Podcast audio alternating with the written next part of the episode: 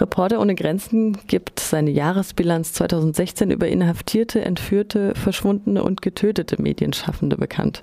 Ende 2016 sind weltweit mindestens 348 JournalistInnen, BloggerInnen und FotografInnen wegen ihrer Tätigkeit in Haft. Das sind 20 Menschen oder 6 Prozent mehr als Ende 2015. Die Top 3 der Staaten, die Repression gegen die Pressemenschen ausübt, ist nach wie vor die Türkei, China und Ägypten. Mindestens 74 Medienschaffende wurden im Laufe des Jahres wegen ihrer Arbeit getötet.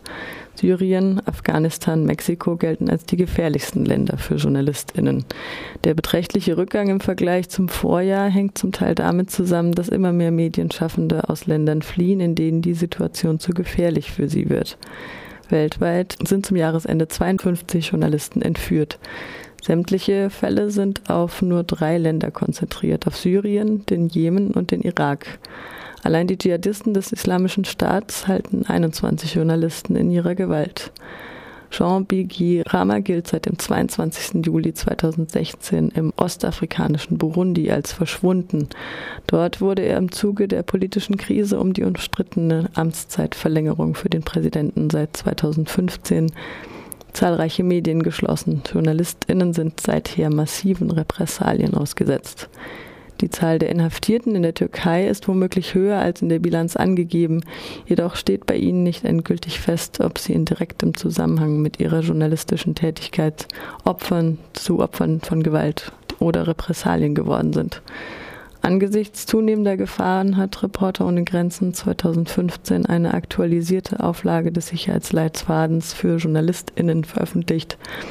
Der in Zusammenarbeit mit der UNESCO entstandene Leitfaden bietet praktische Hinweise für Pressemenschen, die in Krisengebiete reisen und ist auf Englisch, Französisch, Spanisch, Arabisch und Persisch erhältlich.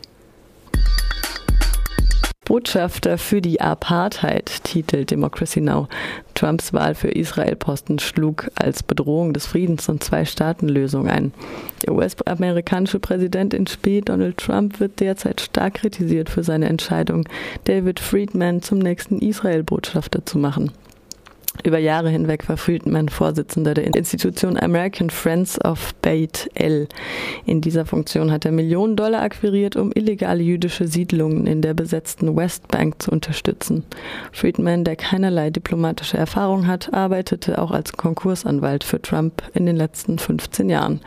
Er sagt, er denke nicht, es könne für Israel illegal sein, das gesamte palästinensische Territorium zu annektieren, trotz des Fakts, dass es ganz offensichtlich ein Verstoß gegen internationale Gesetze ist. Während der Wahlkampagne sagte Friedman, er sei gegen eine Zwei-Staaten-Lösung für Israel und Palästina. Trump wurde wegen dieser Entscheidung offen kritisiert. Daniel Kurzer, der bei Präsident George W. Bush Israel-Botschafter war, sagte, Zitat, Friedman hat klar gemacht, dass er eine kleine Minderheit israelischer und US-amerikanischer Extremisten anspricht. Dabei ignoriert er die Mehrheit der Israelis, die immer noch Frieden anstreben. Friedmans Berufung zum Botschafter steht in direktem Gegensatz zu Mr. Trumps vorgeblichem Wunsch, den endgültigen Deal zwischen Israelis und Palästinensern zu besiegeln. Zitat Ende.